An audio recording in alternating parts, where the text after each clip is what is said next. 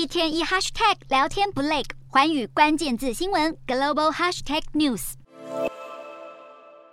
据英国媒体报道，英国和日本将在十二月签署相互准入协定，简化日本自卫队和英国军队互相访问的手续，让双方更容易开展联合演习和救灾行动，强化两国之间的军事合作。英国和日本也将合作开发下一代战机，相关细节预计会在十二月公布。日本今年一月也和澳洲签署了相互准入协定，被视为遏制中国扩张军力所跨出的一步。如今，英国将成为第一个和日本签署这项协定的欧洲国家，呼应英国新任首相苏纳克日前和岸田通话后重申确保印太地区自由开放的重要性。此外，英国国贸副部长韩斯七号起访问台湾两天，将和经济部政务次长陈正奇共同主持第二十五届台英经贸对话，并觐见蔡英文总统，显示英方对强化台英经贸连结的决心。